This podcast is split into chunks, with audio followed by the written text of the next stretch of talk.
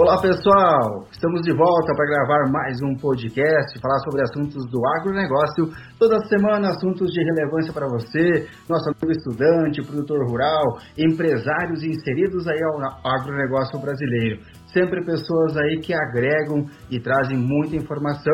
Hoje não será diferente, teremos a participação especial do Sidney, ele que está aí defendendo seu doutorado na, no ramo do agro, aí sobre propriedades, gestão de propriedades, para falar mais sobre o assunto. Comigo, Vanderlei Borges, também Diego Adancheski. Olá pessoal, olá Vanderlei, olá Sidney. É uma grande satisfação estar aqui com todos vocês hoje, nesse que já está sendo um grande sucesso, o podcast Agrotitã está sendo muito bem comentado. Você aí que ainda não curtiu, que não deu, não compartilhou, é, pessoal, vale muito a pena. É, o conteúdo está ficando cada vez melhor. E hoje, para abrilhantar ainda mais o nosso podcast, temos a presença de Sidney dos Santos. Ele que está fazendo agora doutorado em agronomia, é mestre em administração, mas já fez aí, a, já passou na academia com uma formação de administração, economia e também é pós-graduado em marketing e planejamento estratégico. É, então eu vou passar aqui a palavra para você, Sidney. Seja bem-vindo ao podcast Agrotitã. Olá, Diego. Olá, Marilene. Obrigado pelo convite. Quero dizer que é uma satisfação muito grande estar aqui falando com vocês e com ouvintes de vocês. Esperamos aí poder agregar um pouquinho, né, nesse momento de, de pandemia, é, falando um pouco sobre água, é, sobre economia, sobre macroeconomia, microeconomia, mercado, atividade rural, atividade empresarial.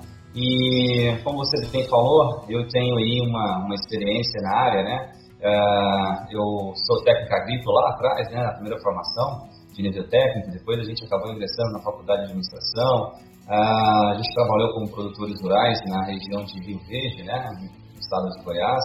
Uh, depois a gente teve uma experiência também dentro do, do, do outro lado, né, que é o lado empresarial, e depois do tempo, né, nessa residência toda aí, a gente acabou é, entrando na academia, né? E hoje, como é, professor da Rede Federal de Educação, a gente realiza muitas pesquisas e tem acompanhado o agro de perto e também muitos produtores de outras regiões, né? Como Mato Grosso, Minas, Goiás, Paraná. Então, vamos falar um pouquinho sobre esse conteúdo de hoje aí. Muito bom. Seja bem-vindo novamente, Sidney. E claro, você que nos ouve aí semanalmente, sempre é, aí na expectativa de qual ou quais serão os assuntos da semana, compartilhem, convide os seus amigos, aí outros empresários, estudantes, enfim, porque aqui tem muita coisa interessante. Hoje não poderia ser diferente. Uh, o assunto será um pouquinho voltado à gestão, Sim, é, mexe um pouquinho com a cultura, vamos falar da cultura do produtor, o se organizar, o como se organizar, o como fazer, né? A profissionalização da propriedade rural. Queria que você explanasse um pouquinho sobre é, como chegar a um nível profissional, como levar ao produtor a entender essa necessidade, Sidney. Então, Marilene, para a gente falar um pouco de é, gestão é, dentro da propriedade rural, não tem como a gente não abordar alguns aspectos fundamentais, né? Ou seja, algumas variáveis que de fato vão influenciar a decisão desse produtor e na forma com que ele vai se profissionalizar e qual que é o nível de profissionalização que ele deseja, é, deseja chegar. Então, uh, vamos entender que uh, o produtor rural, dentro lá da sua atividade produtiva, ele é, ele é parte de um processo processo muito importante, diga-se por sinal. E só que nesse processo, a gente chama de cadeia produtiva, que ele está inserido, existem outros agentes, né? Vários outros agentes, por sinal.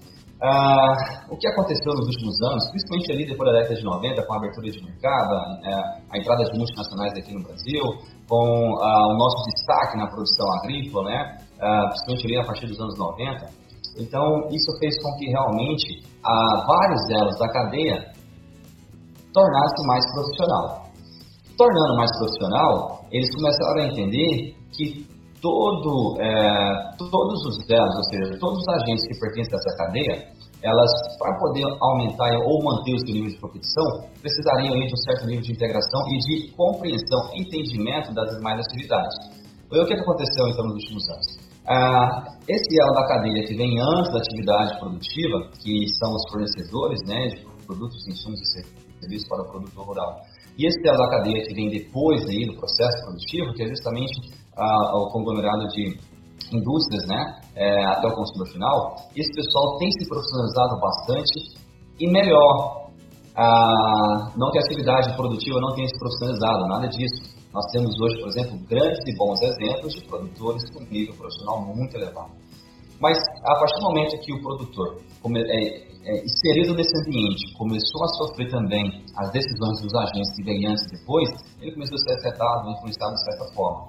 Ah, então, se faz necessário hoje essa mesma compreensão para que o produtor eleve seu nível de competição do, da mesma forma que os outros agentes também é, fizeram para poder haver um alinhamento do processo produtivo como um todo, tornando não só ele mais eficiente e competitivo, mas a região com que ele atua, consequentemente o estado que ele está presente, e aí a gente elevaria também o nível de competição Brasil, que aí é um outro tema, mas que ele está inserido. E é, o produtor ele tem que começar a pensar que ele não é um produtor de soja, é um produtor de alimento, não é produtor de cana-de-açúcar, ele é produtor de energia, e assim, né, ele não é produtor de boi ou suíno, ele é produtor de proteína animal, porque é, dentro do mercado global é assim que se entende hoje os processos produtivos, né? Isso é muito interessante e vale um grande destaque, né?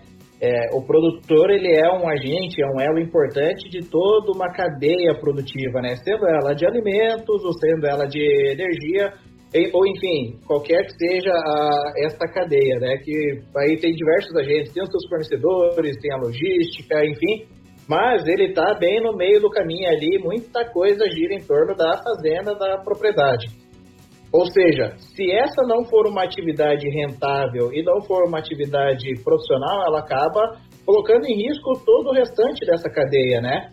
Então, a pergunta que eu te faço é: é, qual que é o nível de impacto hoje, no, ponto de vista de sustentabilidade do agronegócio brasileiro, a, a profissionalização da gestão da propriedade? Né? Veja, como você me comentou, hoje nós temos é, um produtor que ele tem uma margem cada vez é, mais esmagada, né, por conta de pressão de mercado, por conta de, da oferta e da, da, da demanda, é, mas o produtor rural, por exemplo, no Brasil, são milhões, né? São mais de 5 milhões de produtores.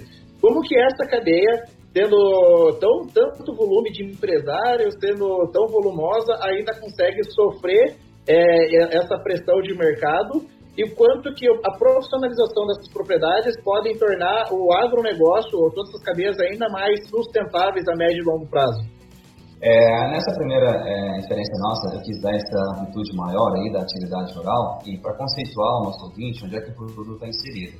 Agora vamos aprofundar um pouco dentro do tema específico, né, que é justamente a profissionalização da atividade rural, respondendo inclusive a sua pergunta. É, o que, que nós temos hoje? Nós temos um ambiente é, empresarial corporativo altamente competitivo. Nós temos hoje dentro desse mercado, uma busca por resultado. O produtor rural, é, em alguns casos, ele ainda tem um foco muito em quantidade produtiva e esquece da qualidade da rentabilidade. Em outras palavras, o que eu quero dizer é que o produtor hoje ele precisa se preocupar muito mais em produzir reais por hectares do que quantidade por hectares. Só que aí, para poder pensar dessa forma, a gente precisa quebrar, o produtor precisa quebrar alguns paradigmas, né? Por exemplo, é, vamos lá, se você pega uma região tradicional, por exemplo, de cultivo de cereais, e aí, de repente, é, o produtor que planta soja, milho, mas de repente o milho, é, bom, bom, de repente ele trabalha a primeira safra soja, a segunda safra milho, e o milho, a segunda safra, ele percebe que não está sendo tão rentável assim, e aí é uma questão interessante nesse exemplo. Ah, o produtor de segunda safra de milho, por exemplo, é, ele foca muito mais nos benefícios agronômicos da segunda safra do que nos benefícios financeiros. Então, por que, que eu estou falando isso? Nós temos aqui dados é, de produtores que em 15 anos de cultivo de milho segunda safra, apenas, em apenas 3 anos o resultado foi financeiramente viável, de 15. Ou seja, nos outros 12 anos, financeiramente, a segunda safra de milho ela não foi viável. O que, que aconteceu? Aquele resultado da primeira safra que foi positivo, ficou consumindo parte dele para pagar a segunda safra. Na cabeça do produtor, o aspecto técnico de palhada, plantio direto, né, nitrogênio que volta para o solo, alguns aspectos mais agronômicos, é, é suficientemente é, benéfico ao ponto dele perder dinheiro no segundo momento para ganhar no primeiro. A ideia não é ruim. Ele também não está errado de pensar assim. Só que falta métricas. Ele não desenvolveu métricas para medir e mensurar isso aí. Então fica no empirismo, ele acha que isso está acontecendo, mas na verdade não está. E aí ele deixa de perder essas oportunidades pra, pela falta de gestão e informação do seu negócio para tornar-se mais eficiente. É, além disso, por exemplo, nesse mesmo exemplo, nesse mesmo caso, o que, que nós temos? Nós temos um produtor muito conservador. Um produtor que, de repente, é, você tem, por exemplo, as academias que estão em, em muitas regiões próximas a ele, que de repente tem lá um pesquisador falando sobre o potencial de uma nova cultura para a região, em função dos, seus aspectos climáticos, técnicos e tal. E por que não testar? E por que você não, então, é, absorver esse conhecimento público e gratuito, de qualidade, para poder fazer uma, uma coisa diferente, inserir uma atividade nova, uma cultura nova, para poder fazer essa avaliação da rentabilidade, do aspecto produtivo, dos benefícios técnicos, etc. Então, a gente, é, o que, que a gente está falando aqui?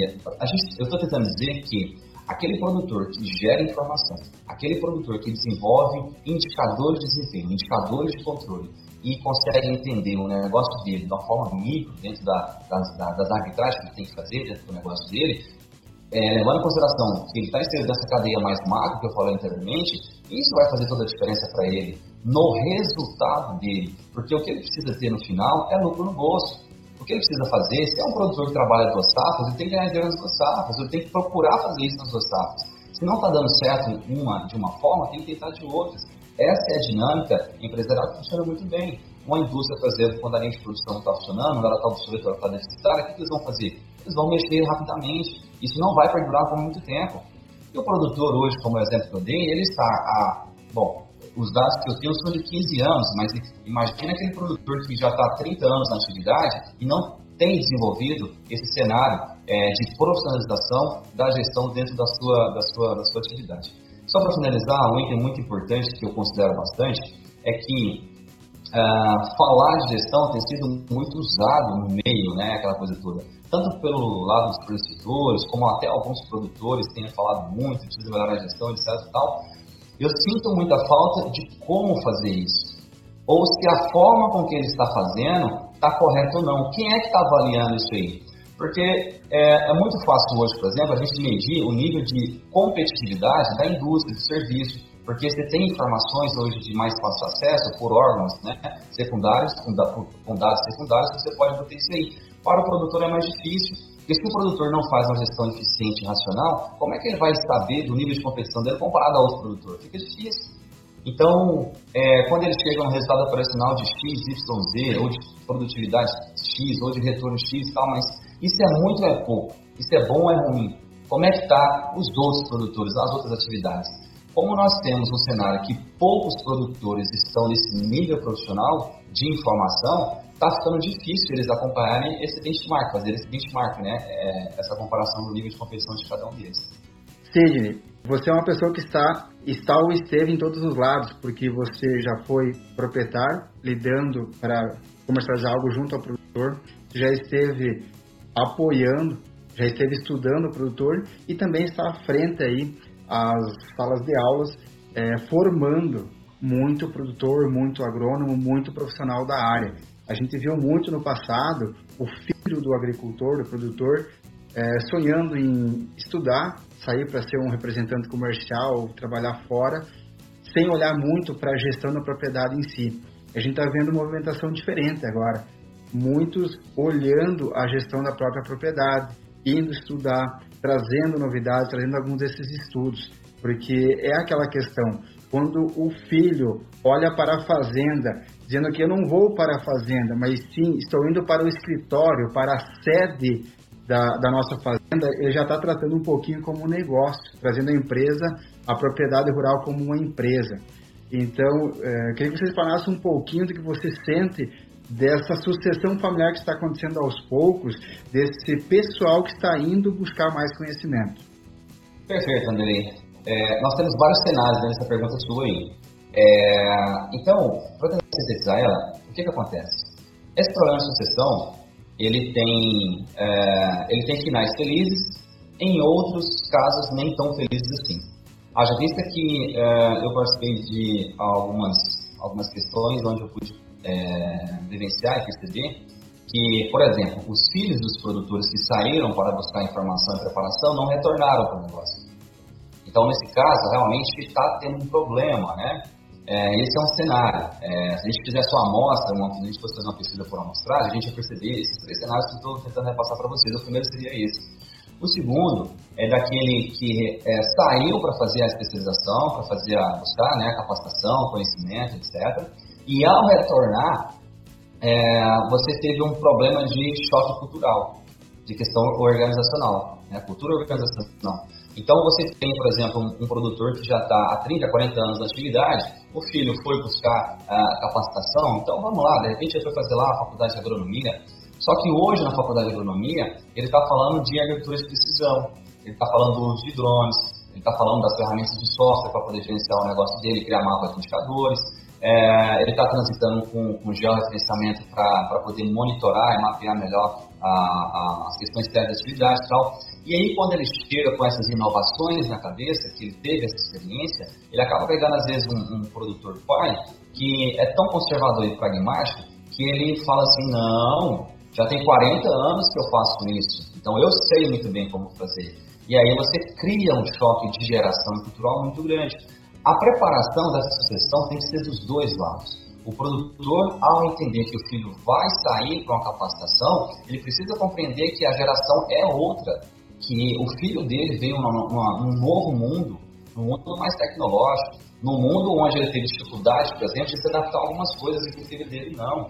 Se ele ceder a isso e começar a entender que mudanças virão está aberto para que isso seja feito, mesmo que paulatinamente, né? É, para poder avaliar, para saber se aceita ou não e tudo mais, vai ser difícil. E aí, claro, a gente também tem resultados positivos desse cenário que, você, que nós estamos falando aqui. Nós, é, eu conheço vários produtores onde a, a, a, os filhos né, saíram fazer capacitação, retornaram e fizeram crescer ainda mais o negócio. Então, é, a gente não pode generalizar, mas eu particularmente vejo hoje nesse momento transitório, porque realmente a gente está com a nova geração de empreendimentos rurais, de empreendedores rurais, perdão. É, alguns vindo dessa sucessão que deu certo, outros não. Por exemplo, teve caso, por exemplo, que ao, retor ao filho retornar, uh, houve esse choque, não deu para continuar mais junto, e o filho, claro, aí com respaldo, uma certa ajuda né, do pai, acabou é, optando pela atividade independente. Então, não, então eu vou é, conduzir em outra área aqui, eu vou fazer diferente aqui, eu vou fazer aquilo que eu acredito, etc. E deu muito mais certo do que a cultura que ele, né, que o pai dele negou que isso fosse feito lá dentro, etc. Então, a gente, é, eu só estou com cuidado de não generalizar, eu nunca gosto de falar é, é, generalizando, mas é, essa, aí você tocou num ponto interessante, eu concordo, a gente tem que falar disso, mas hoje eu percebo essas diferenças, sabe? Como comentei aí, um pouco com vocês, esses trabalhos de governança corporativa dentro do agro hoje têm crescido bastante. A oferta de profissionais que tem orientado nesse sentido de como fazer, da forma que fazer, etc., tem crescido bastante. Agora, com todas essas mudanças que nós temos hoje no agro, que já estão inseridas, o produtor que realmente não perceber isso é uma oportunidade para se profissionalizar, para melhorar sua condição e realmente dar longevidade no negócio, vai ficar difícil. Não é porque ele ficou 40 anos na atividade que ele vai ficar os 40 anos. Os últimos 40 anos, sendo analisados pelo ponto de vista de mudanças tecnológicas, mudanças significativas da capacidade de conhecimento humano, de gerar coisas novas, e aí fazer uma projeção dos próximos 40 anos, uma conclusão possível seria de que realmente, se eu não mudar agora, os próximos 40 anos serão tão diferentes que nem consegue imaginar. Porque, de fato, se você colocar mais 20 anos para frente, em função desse, é, de inteligência artificial, é, serviços de reconhecimento que tem hoje tal, de processamento, a quantidade de pesquisa que está chegando de informacional dentro do campo é tão grande, é, a gente é tão bombardeado por isso, que fica difícil você olhar para os próximos 20 anos e imaginar como é que pode ser. Diferente vai ser, isso é fato. Se não houver esse entendimento, essa mudança, coisas é, vão acontecer. De uma forma positiva ou negativa, vai depender da escolha de cada um. Quando você fala sobre essa, esse distanciamento que há entre o, o, filho, a nova geração que foi buscar conhecimento, e o pai que tem também muito conhecimento e que está à frente ali há 15, 20, 30 anos do negócio, e esse choque acaba sendo inevitável por conta dessa distância cultural que há, eu vejo assim que pode ter algumas influências é, que são que são assim estruturantes, né, nesse caso todo. E aí eu vou jogar a pergunta para você. A gente sabe, é entendido de que muitas métricas, muita coisa que se fala na gestão empresarial, que cabe, por exemplo, para um distribuidor, que cabe para uma cerealista, por exemplo, pode não ser uma verdade absoluta quando se fala da gestão da fazenda. É, será que esse distanciamento não poderia ser menor, ser encurtado, se o agro nacional já não tivesse métricas mais bem estabelecidas, profissionais já é, mais habilitados para promover essa gestão? Eu quero dizer é o seguinte, que quando a gente fala de gestão da lavoura, gestão da propriedade rural, como você falou no outro dia numa conversa que a gente teve, né, o empresário rural, né, ele tem diversas variáveis de risco que são típicas do próprio negócio. A gente não pode fazer uma gestão de fluxo de caixa de uma fazenda é, da mesma forma que nós fazemos numa loja de um bairro, por exemplo, ou de um supermercado, não é verdade? O quanto que essa diferença da, do, do, da especificidade da gestão da fazenda pode influenciar ou influencia nesse distanciamento dessa cultura, sabe? De fato, é, a gente teve a migração do conhecimento empresarial para o conhecimento rural. É onde aconteceu, por exemplo, esse choque que você comentou. Ah, muitos profissionais quiseram trazer esse know-how e aplicar de uma forma idêntica, autêntica, é, dentro do agro, onde é, essa pessoa do agro não estava preparada nem um fluxo de caixa simples, como você citou aí. Se o cara não tem essa preparação para fazer um fluxo de caixa simples, como é que você vai fazer EBITDA do cara? Como é que você vai falar sobre o cara sobre liquidez corrente, liquidez seca, grau de investimento, retorno sobre patrimônio líquido? Então, é, vamos começar por aí. Durante muito tempo, produtores tiveram justamente essa sensibilidade de tocar o negócio dele, quando muito, usando fundo de caixa.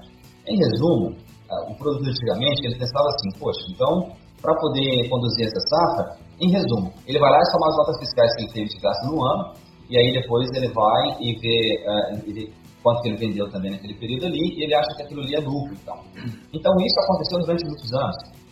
Não houve, é, como agora, esse nível de intenção profissional a ser levado por esse homem do campo. Isso realmente fez com que ele é, cometesse muitos erros. Né? Então, eu, particularmente, vejo como muito simples fazer essa, é, é, como diz, é, essa, essa tradução de indicadores para o produto rural. Óbvio, você falou corretamente, a gente precisa muito da capacitação do profissional que está levando isso. Esse profissional, esse profissional precisa entender muitas coisas, por exemplo, a simplicidade do cara do homem do campo, a dinâmica do negócio do cara e qual realmente são os fatores que interessam dentro daquilo que faz com que ele possa se tornar é, profissional, dentro daquilo que ele possa fazer uma projeção de negócio, ou seja, hoje eu sou um produtor rural com 500 hectares, mas daqui a 10 anos eu quero estar com 1.200 hectares, tá? Para a gente responder sobre isso, a gente precisa entender qual que é o nível de, de entendimento e, e profissionalização do produtor no momento. Aí é onde, aí voltando ao que eu estava falando, se a gente entender que esse produtor, ele é simples, mas ele é coerente, é, ele é conservador, ele é pragmático e tal, é, e aí você quiser, nesse momento, identificando esse perfil, essa, essa condição, se você quiser chegar com um trabalho de BI, mostrando um mapa de indicadores, e aquilo que ele nunca ouviu falar, não vai dar certo. Não vai dar certo. Simplifica. Começa pelos conceitos básicos. É, você sabe quanto de patrimônio você tem na sua atividade? Quantas máquinas você tem? Qual que é o valor dessas máquinas hoje? Ah, ah você planta mil hectares, mas esses mil hectares é área própria? Não. É área cultivada total? É. Mas quanto que é área estática? Não, estática é só 700 hectares. Quer dizer que você tem uma otimização de 30% na segunda safra e é, quantas pessoas você tem hoje é, fixas aí? Aí você vai, você vai conversando com uma coisa mais leve com ele no dia a dia, que ele vai te respondendo. E aí esse profissional precisa, precisa ter essa sensibilidade para poder fazer essa tradução de uma forma simples, no mesmo linguajar que o produtor, ele consegue coletar todas as informações que ele precisa para fazer todas aquelas métricas lá, profissionais, e depois voltar para ele de uma forma bem suave, bem tranquila, para poder falar na hora. Então é o seguinte, você tem uma condição muito grande de produzir mais 300 hectares na segunda safra, você tem potencial para tanto. Você faz financiamento? Não faz? Ah, não faço financiamento. Qual que é o grau de capital de terceiro dentro do seu negócio? Qual que não é? Qual que é a taxa de juros? Qual que é o custo desse capital? São coisas básicas ali que você não precisa trazer uma complexidade industrial tão grande para a atividade dele. Mas se você entender a dinamismo todo, isso flui muito bem. Para finalizar, essa simplicidade, essa compreensão do profissional que vai levar essa capacitação, essa profissionalização do produtor, ele tem que ser um profissional que deseja-se que pelo menos ele conheça um pouco da atividade rural. Não adianta você fazer um, um MBA nos Estados Unidos, um mestrado lá em Chicago, depois você fazer um doutorado lá na Alemanha, e quando você chegar aqui você não entender os problemas do Brasil. De você não entender o sistema tributário brasileiro, de você não entender que produtor rural, pessoa física, ele ainda está sujeito a um, a um sistema tributário de pessoa física. Então, se você se qualificar demais para esse mercado altamente competitivo das empresas, etc., tal, mas não entender a simplicidade que é o processo produtivo, porque veja, o produtor ele passa, aquele produtor de 30 anos de atividade, tem 30 anos que ele planta, cuida, colhe e vende. Né? Ele compra, planta, cuida, colhe, então tem 30 anos fazendo esse processo. Para ele, muita coisa não muda. O que mudou foi a forma com que o processo hoje acontece né? a dinamização, a facilidade. Antigamente, por exemplo, a gente tem, por exemplo, o mercado spot, né? de, de, uma das formas de comercialização, que é o mercado físico. Né? É, antigamente você não tinha celulares nem e-mail para poder fazer os contratos virtuais. Antigamente você tinha que ir no balcão, por isso tinha um mercado balcão, né? você tinha que ir na empresa. Então você facilitou muito o processo, mas na cabeça dele lá no campo, ele está plantando, cuidando e colhendo, vendendo. Esse entendimento um pouco é, técnico da atividade ajuda muito essa interpretação, essa tradução da melhor forma de inserir um sistema profissional no produtor. E isso porque nós estamos tratando aqui, imagino eu, de um produtor no mínimo de média complexidade a alta. E se a gente fosse abaixar isso aí para falar de agricultura familiar, aí o assunto seria totalmente diferente. Porque essas tecnologias, nesse caso, nem lá chegaram. E aí, se você visitar um produtor desse, se você quiser, por exemplo, plantar um sistema de cooperativa ou de associação para poder fazer uma ajuda social, um kit de organização deles ali, essa coisa toda, aí que a simplicidade tem que ser mais ainda, porque senão você não consegue profissionalizar é, é, é, esse homem do campo. E só para finalizar, essa profissionalização do homem do campo, que a gente está falando aqui, tá? eu devia até falar isso no começo, é, na minha opinião, do que nós estamos falando? Nós estamos falando da melhoria da capacidade gerencial do produtor. Para quem não tem nada, tudo pouco é muito. Então, para aquele produtor que realmente não tem nada, o pouco que você conseguir organizar já é suficiente para elevar esse patamar dele. E aí ele vai entender, é, porque isso vai levar um tempo. O produtor começa a entender o benefício da gestão depois de algumas safras, de alguns ciclos. Não é imediato. Então isso é um erro muito comum também dos profissionais. Chegar e querer vender a, uma caixa pronta de, de resultados e tal, e aí o produtor muito ansioso, até pelo investimento que ele fazendo, ele já espera resultado em dois, três meses. A atividade rural não é assim. Como nós já conversamos também em off, o que acontece é que o produtor ele precisa entender, ele precisa compreender, comprar ideia e ter paciência. Porque dentro, vamos lá, vamos falar de um ciclo produtivo. Uma safra dura 12 meses, né? Safra, vamos lá, safra de 19 e 20, por exemplo trabalhou algumas, alguns métodos de gerenciamento implantando aí dentro da sua atividade, etc. Ao final da safra, do ciclo, é que ele vai obter o resultado para analisar. Em função desses resultados, só que o que, que acontece? A atividade é dinâmica. Então, quando ele terminou, ele começa outro. Se o cara estiver ligado, então, a dinâmica fica muito mais intensa.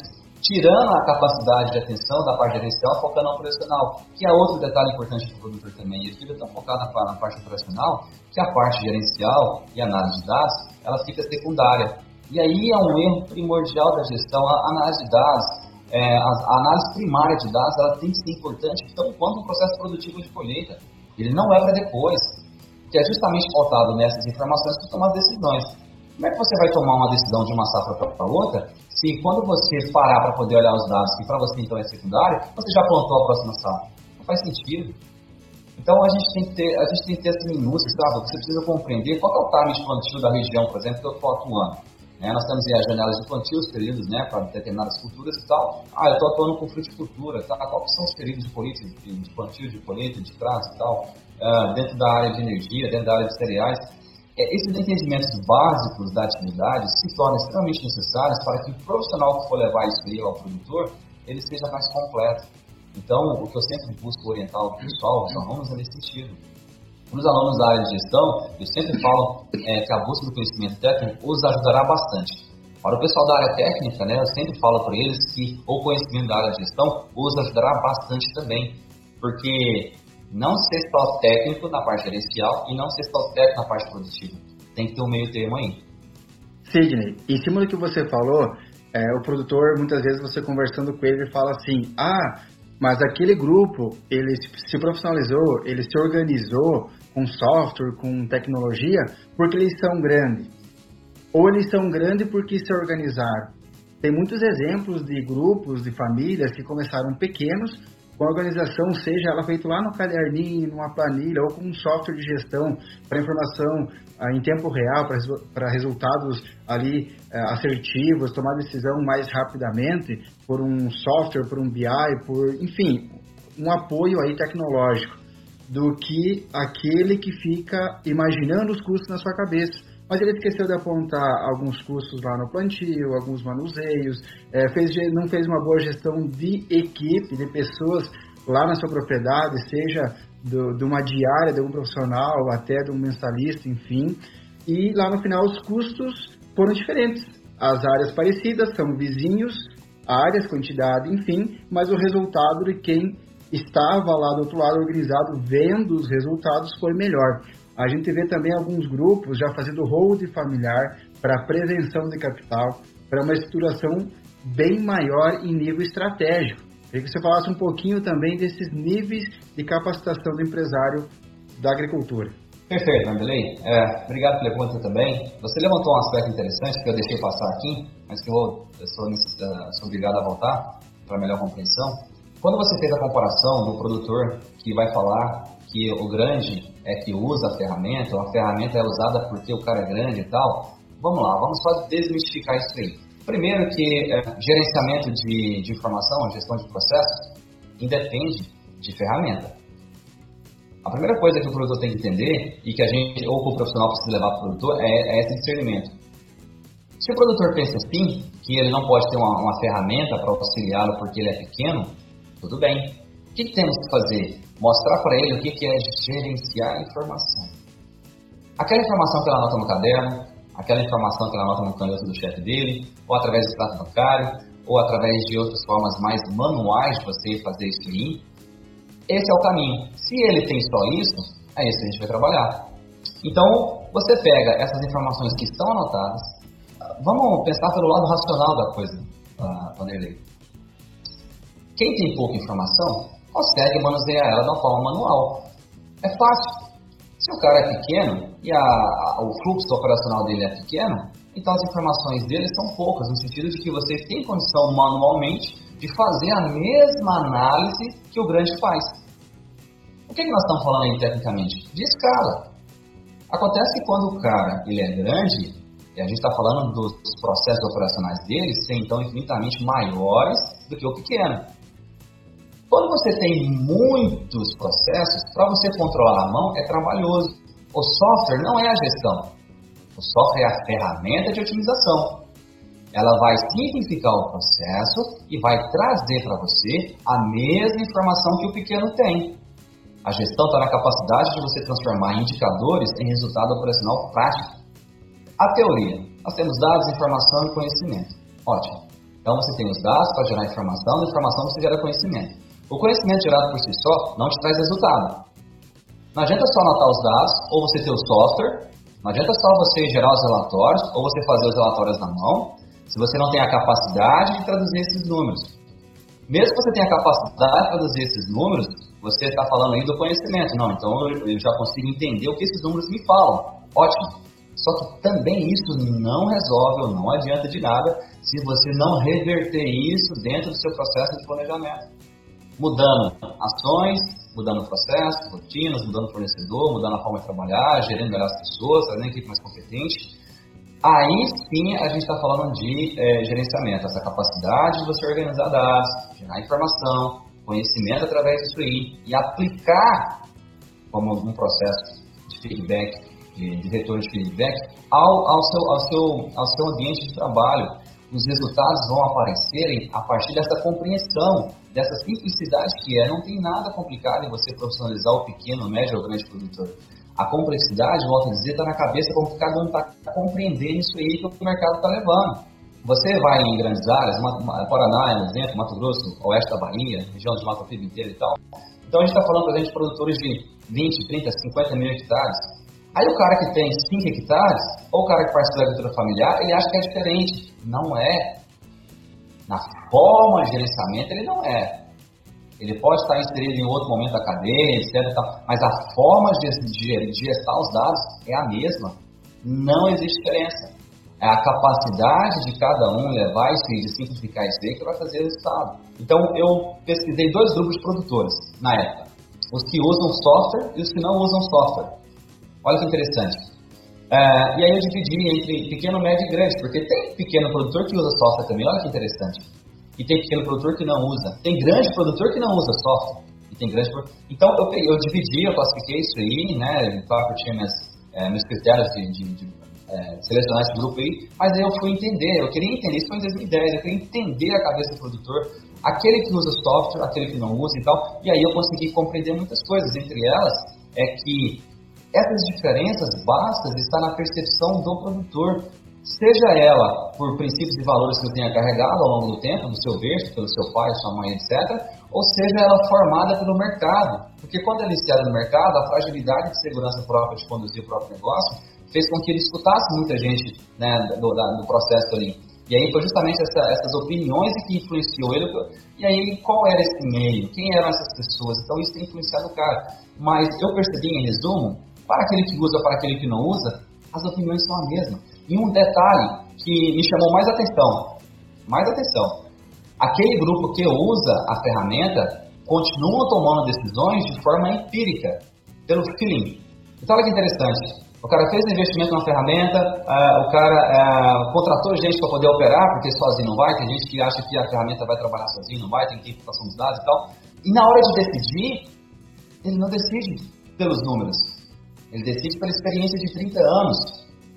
E aí eu fiquei depois, no final do mestrado, conversando com o meu orientador off, falei, gente, mas e aí a gente replicou isso depois, meu orientador replicou isso com outros alunos, né, de outras turmas é, nos anos seguintes, e os resultados continuam sendo o mesmo, pelo menos dois últimos que eu tive acesso. Esse paradigma do que nós estamos tratando hoje aqui, Diego, Vanderlei, ele é paradigma mesmo. A dificuldade de você se profissionalizar e a, a dificuldade de utilizar algumas ferramentas que auxiliam nisso aí está muito mais na percepção, na cabeça de cada um, do que no mercado. É simples, é fácil. É só você querer encontrar as pessoas que realmente têm essa capacidade de traduzir é, a simplicidade do campo no ambiente profissional que ele se torna. É, o que você comentou, ele é, é um reflexo, assim, é a fotografia do, do contexto e da realidade. É inegável isso. Na minha carreira como executivo, já encontrei produtores que tinha um caderno debaixo do braço anotado exatamente todas as despesas e receitas que teve no seu negócio e usava aquilo para sua tomada de decisão. Talvez seja até injusto nós comentarmos, por exemplo, que um produtor como esse não tem a gestão do seu negócio. E não trata-se aqui de dizer que o produtor rural brasileiro não tem a gestão do negócio, né? Porque de, uma, de um nível de outro, com uma ferramenta ou outra, se faz a gestão, né? Senão não estariam aí há 20 anos, 10 anos, 30 anos. A questão maior, na, na minha opinião aqui do debate ó, e desse paradigma todo, é como tornar essa gestão de uma forma profissional e que realmente ele tenha condições de tomar decisões de uma forma mais científica e menos pelo empirismo, menos pelo feeling, né? É, e aí está uma dificuldade e até um grande questionamento, né? E para que a gente possa mudar essa realidade, para que o mercado acabe, os produtores acabem mudando, eu acredito que alguns caminhos são importantes, como, por exemplo, o entendimento dos benefícios que uma boa gestão, uma gestão profissional pode levar. É, por exemplo, um aumento da rentabilidade, talvez um conforto melhor, talvez uma redução de risco do negócio, com uma possibilidade de um crescimento maior. Eu até gostaria que você comentasse um pouco brevemente sobre essa questão dos benefícios, tendo em vista de que se todos os produtores fazem a gestão do seu negócio de um nível mais profissional ou menos profissional e de que, no médio e longo prazo, o agronegócio brasileiro depende de uma profissionalização, de um trabalho mais dedicado e mais profissional na gestão, aí a, a pergunta que cabe é: quem vai ser o protagonista nisso tudo? Dentro de toda a cadeia produtiva do agronegócio mundial, e, e vamos pegar aqui no cenário brasileiro, quem vai ser capaz ou quem está mais credenciais hoje para auxiliar o produtor nesse sentido? É a cooperativa, é o distribuidor, é a indústria, é o próprio produtor, são as empresas de tecnologia. Eu queria que você nos trouxesse um debate, sabe, debatesse com a gente um pouco a respeito disso. Vamos lá, eu vou, eu vou tratar aqui como um exemplo, tá? A gente, é, em determinado momento dessa carreira, uma dessas parcerias aí, a gente começou com essa, com essa, com essa ideia, né? Implantar essa mudança de percepção. Foi aceita com certa desconfiança no começo por parte do produtor, né? E aí eu, é, a gente na época é, simplesmente pediu para ele um tempo grande. Olha, uh, isso aqui você não vai resolver isso aqui de um, de um ano para o outro. A gente precisa pelo menos de umas três safras aqui para você começar a entender a importância do negócio. Uh, ele queria respostas muito rápidas, né? Estava ansioso por algumas questões lá.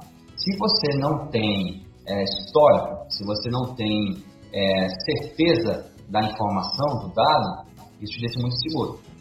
Veja, por exemplo, o caso, os casos de produtores que gente tem uma atividade cíclica, né, em termos de crises. É, veja o caso de produtores que, em determinados momentos, fizeram a aquisição, aumentaram, aumentaram o patrimônio e que depois de, duas, três, de dois, três anos, eles não conseguiram é, cumprir com o compromisso. Então veja como foi, como é interessante esse exemplo de, da falta de critério, da falta de segurança na informação e a fragilidade que foi o gerenciamento dele da tomada de decisão. Ponto. Vamos aprofundando um pouco mais então. Vamos falar, por exemplo, de outro momento onde estava lá na discussão sobre a, a questão de custos operacionais e tal, e, e eu estava nesse momento com o agrônomo, o técnico da, da, da atividade, né, do proprietário, também com o produtor, etc. E aí a gente, é, eu peguei os custos a gente fez a, a do custo e tal, e eu cheguei, por exemplo, a pegar o custo de TS lá no tratamento de semente. As escolhas da próxima safra estavam sendo feitas em cima dos resultados da última, e não das últimas. Porém, o resultado das últimas, e aí nesse momento eu mostrei para ele que, olha que interessante, tratamento de semente, que é um item é, de baixo percentual custo de produção, ele tem uma variação tão grande, tem um padrão tão grande, porque é, a gente encontrou nesse momento, por exemplo, determinada variedade que você tinha lá, por exemplo, a variedade, ela exigia um percentual de 1% de tratamento de semente e outras variedades é, necessitavam até de 9% de tratamento de semente. Então, o que eu quis dizer com isso, eu mostrei para eles lá, é que a escolha ela não pode faltar só no aspecto produtivo, porque mesmo produzindo mais, essa variedade está dando menos retorno financeiro para ele. E aí, quando você abre, essa, quando você abre essas informações e aí você começa a falar e mostrar que esse indicador está influenciando isso aqui, aquele está influenciando, e fazer essa relação como se fosse um monte de dados, isso traz uma dinâmica totalmente diferente e uma certeza ao produtor de que ele está fazendo a coisa certa, o caminho está correto. Um outro exemplo, por exemplo, foi onde foi possível fazer ah, uma recomendação segura de determinados níveis de investimento em função de seis anos de históricos muito bem consolidados, trabalhados estruturalmente falando. É, feito é, essas análises, um playback esperado de 3, 3 anos e meio, foi feito aquilo ali e depois de exatamente no período de 3 anos e meio, a coisa aconteceu exatamente como ele tinha, é, como se tinha planejado, como se tinha previsto, levantado, etc. O que, esse produtor percebeu? Que nesse momento, planejamento é coisa séria, que planejamento funciona, mas que em todo planejamento há os outros critérios que precisam ser consolidados entre eles, confiança da informação e a forma com que ela é tratada. Quem vai ser o cenário, quem vai ser o protagonista desse, dessa mudança, Diego? Eu, sinceramente, poderia responder para você é, de uma forma bem objetiva, na minha opinião, vai ser o produtor. Os agentes que você é, citou, a, a cadeia de, de, fornecedores de uma forma geral, as cooperativas, as associações, elas podem acelerar esse processo elas podem ser agente de estímulo, de motivação e de consolidação dessa ideia para muitos. Mas é, essa nova geração que sai da academia hoje também, boa parte dela, já está um pouco com essa mentalidade de mudança, porque já vem tendo, já vem vivenciando esse cenário de incerteza, já vem vivenciando essas mudanças que ocorrem, e aí é, eles estão mais abertos a fazer esses questionamentos. Você não pode ficar conduzindo o negócio da mesma forma que os últimos 20, 30 anos. Tem que ser diferente, as coisas têm que começar a mudar. Então eu vejo quem vai ser. Eu acho que é uma responsabilidade que vai ser compartilhada. Então vai ser compartilhada para muitos. Cooperativas, associações, cadeias de ensino. Inclusive, a gente tem exemplos hoje da cadeia de fornecedores, ao produtor, desse fomento de ideia. Então você tem aí academia de líderes, né? Você tem aí capacitações profissionais, onde a, os próprios fornecedores escolhem determinados ali produtores ou de produtores para capacitar nesse, nesse, nesse. Nós temos, por exemplo, sindicatos, associações, né? a gente tem as federações, e através é, dos seus sindicatos que leva essa capacitação ao produtor e tal. Então, essas coisas já estão acontecendo. Agora, o principal agente para mim vai ser a mudança de consciência do produtor. É ele o principal responsável para fazer isso acontecer. Não adianta ir no curso, não adianta a cooperativa levar assistência para ele, não adianta ele visitar a cooperativa, falar com o pessoal, não adianta ele mandar o filho, não adianta fazer essas coisas, não adianta aceitar o que tem um pensamento diferente. Isso tudo não vai adiantar se ele não desejar mudança. Muito bacana. Olha que a gente vem falando nesses minutos aqui. Está sendo uma aula. Aí você já está. Aí vamos marcar a presença lá. O Vanderlei esteve na aula, viu, Sidney? que está sendo muito bacana novamente. Aqui temos assuntos para falar horas e horas, mas até por questão de tempo e respeitar um pouquinho aí o nosso ouvinte que vem dando esse aval de confiança para nós, o projeto aqui do podcast Agrotitã. A gente não quer estender muito. E já vou deixar aqui o convite para você participar de um próximo conosco. E antes também de fazer a minha, meu agradecimento final aqui, eu queria que você explanasse um pouquinho de como nós podemos aproveitar, como que essa profissionalização dos produtores brasileiros eh, se tornam atrativos a um futuro próximo aos olhos do mercado mundial. Bom, André, é, obrigado. Eu vou só mostrar para você, em, em, termos de exemplo também, o que você está perguntando. Certa vez, um produtor desse nível que a gente está falando, é, dado acompanhamento de alguns anos deles, começou a botar na mesa todo esse nível profissional que ele sofreu nos últimos anos. Então, o que aconteceu foi que quando as empresas chegou para negociar com ele, ele pegou o material dele, que é o mapa de indicadores dele, e começou a falar, falou, olha, tá vendo isso aqui, tá vendo isso aqui, essa meta e tal, e tal, e tal. Então agora eu preciso da, da, da contrapartida de vocês, porque até hoje, né, vocês chegam, a gente faz essa negociação empírica e a coisa tudo e tal. O que que aconteceu? Todos os fornecedores desse produtor ficaram é, perceberam a mudança comportamental porque ele foi o único produtor de toda a região que esse pessoal atendia que se elevou nesse nível de profissionalização. Então, na hora de negociar, a, a barganha do produtor ficou tão profissional e tão técnica que todos os fornecedores tiveram que mudar o discurso para poder negociar com ele. Sabe qual foi o resultado disso aí? De um ano para outro, quando ele começou a fazer isso, redução de 6% no custo de produção dele na parte de químicos e de 2% na parte de adubo. Então, isso representou em valores reais três anos de folha de pagamento dele. E aí eu quero finalizar mostrando esse exemplo porque o produtor ele só vai começar a compreender quando houver resultados concretos aos olhos dele. Quando ele perceber que esse trabalho de organizar, processar dados, analisar, tomar decisões, ele retorne para ele em benefícios mais plausíveis, nesse caso, econômicos e de melhor relacionamento. O que aconteceu foi que isso despertou o interesse de outros colegas e que as empresas passou a tratar com ele de uma forma diferente. Esse mesmo cara, ele trabalhava com barter, que é um, um sistema de troca, já, a gente já trocou ideia com o Diego sobre isso, mas fica para a próxima. É, só para finalizar, ah, depois de alguns anos, é, esse produtor começou a compreender que o barter já não era mais interessante, na modalidade que vinha da, da cadeia de fornecedores. Feito isso, ele questionou e não fez nada de barter enquanto todo mundo estava fazendo. Resultado, no final da safra, aquela coisa toda, aí é que o pessoal entendeu que realmente ficou caro, naquele ano, a, os planos de barter para aquela região. E ele, como já tinha percebido isso antes, porque ele entende o que é barter, ele faz o controle dele, ele não toma decisão sem fazer essas análises, ele realmente teve, com certeza, mais alguns ganhos aí de dinheiro no bolso ao invés de ir para o fornecedor.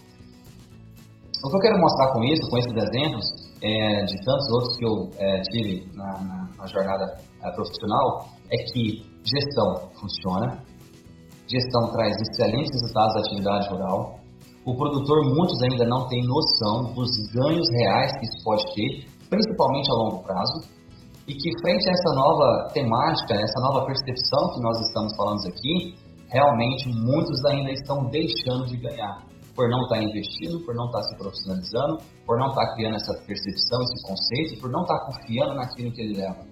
Porque ele é, tem, aquele, é, tem aquele produtor, como eu falei anteriormente, né, da pesquisa, que ele até fez todo esse investimento, mas na hora de decidir, olha para o umbigo dele e para os últimos 30 anos dele.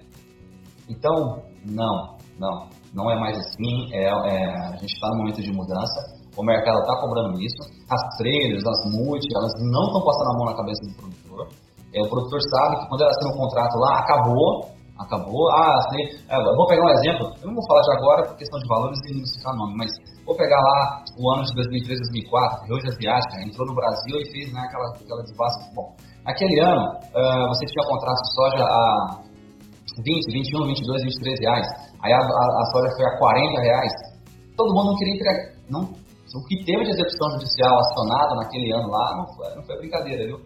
Então, assim, façam as coisas, compreendam melhor essas dinâmicas para o produtor ser mais assertivo, ser mais consciente e, e errar menos, né? E quanto mais formação ele tiver no sentido de profissionais capacitados nessa nova direção, é, eu acho que ele vai ter bons ganhos. Só para finalizar aqui, lembrando que um bom líder, né, um bom produtor, um bom gestor, não é aquele que sabe tudo. É aquele que geralmente vai atrás das pessoas que conhecem aquela deficiência que ele tem e dá liberdade para que se trabalhe e confiança para que as coisas aconteçam. Querer centralizar todas as informações de todo esse elo da cadeia, é, pensar nessas variáveis que são inúmeras, é, e aí querer tomar decisões dentro de um processo operacional que para ele é muito dispendioso, porque ocupa muito tempo dele, porque comporta, culturalmente o produtor gosta de estar na hora do plantio, gosta de estar na hora da colheita e tal, e tal. Então ele precisa desse suporte. É sozinho o caminho é mais difícil. Sidney, muito bom muito boa a nossa conversa hoje. É, eu fico muito empolgado aqui. A gente poderia ficar aqui cinco horas conversando, que ainda teria muito conteúdo. Eu imagino que o pessoal aí que está ouvindo a gente também deve ter gostado. Você é um baita de um profissional aí, um, é, no que diz respeito a, a, toda a base científica. A gente vê aí uma preparação, uma preocupação, uma coerência muito grande em cima daquilo que você vem pesquisando. E além de tudo, como eu tinha falado anteriormente, é, é uma pesquisa, é um trabalho acadêmico também voltado com muita prática. É, a gente vê aí pelo discurso de, de quem realmente colocou a botina lá na, na lavoura e viu muita coisa, né? Então, a gente fica muito agradecido aqui é, pela sua participação. Faço o convite para que você venha participar novamente em outros episódios e convido você que está nos ouvindo, se você gostou, curta, compartilhe com seus amigos, com os familiares. Eu, Diego Adechesky, fico por aqui. Um agradecimento para o Vanderlei, para você, Sidney, e aí deixo aberto aí para que vocês também possam fazer suas considerações finais. Sidney, no ponto de vista de agradecimento, antes de a gente finalizar, por favor, a gente, se possível, os seus contatos, seja de e-mail, seja um telefone, uma forma do pessoal conseguir buscar mais informações contigo, quem sabe bater um papo como a gente fez aqui, se você está aberto também a isso. Não, Lelei, sempre aberto. Agradeço muito ao Diego por ter feito esse convite. Agradeço também a sua presença a gente bater esse papo hoje. É, como eu falei, hoje a gente é um, um, um servidor da academia, é, sempre pronto aqui a aceitar os convites, a falar um pouco sobre essa dinâmica, né? E ao nosso ouvinte que tiver dúvidas ou comentários, sugestões, quiser fazer contato, sem problema. O pessoal da, da ViaSoft já tem o nosso contato, mas eu falo aqui, meu e-mail, por exemplo, é sidneyagro, né, arroba gmail.com, não tem, não tem segredo nenhum é só mandar e-mail uh, e aí a gente né, faz essa parceria ou bate esse papo, ou estende o papo, né, porque a gente tem a limitação aqui, mas quem tiver interesse aí, a gente está à disposição. E mais uma vez, é, obrigado e muita gratidão por estar aqui com vocês. Agradeço de coração ao Sidney, ao Diego e a você que nos acompanhou em mais um podcast aqui do AgroTitã. Semana que vem tem novos assuntos. Quer dar sua sugestão? vanderlei.borges.viasoft.com.br ou pelo WhatsApp 469-9133-9672. Estamos aí para ouvir também as suas sugestões. Gente, um abraço a todos e até a próxima semana.